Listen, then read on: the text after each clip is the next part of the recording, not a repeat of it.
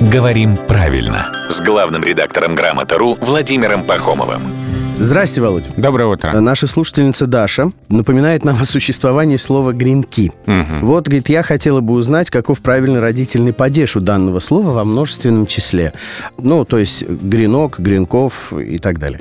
А еще существует ли это слово в единственном числе и каков родительный падеж у него? То есть можно ли сказать гренок?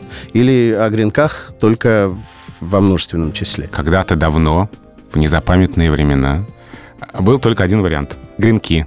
А в единственном Только числе... множественное число, да? Нет, только с таким ударением. Ага. А в единственном числе только гренок. Слово мужского рода. Ну, как щенок, например. Вариант гренки и гренка в женском роде строго запрещался. Но это было давно. Люди говорили все равно гренки-гренка, и постепенно этот вариант стал нормативным. Сейчас в словарях оба варианта даны. То есть вы можете говорить гренки и, соответственно, один гренок, или гренки и, соответственно, одна гренка.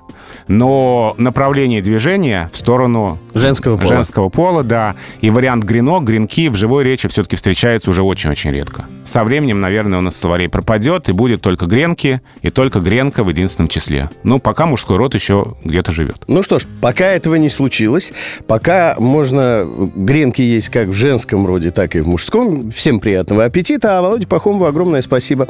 Я напоминаю, что главный редактор «Грамотру» приходит к нам каждое буднее утро в 7.50, 8.50 и в 9.50.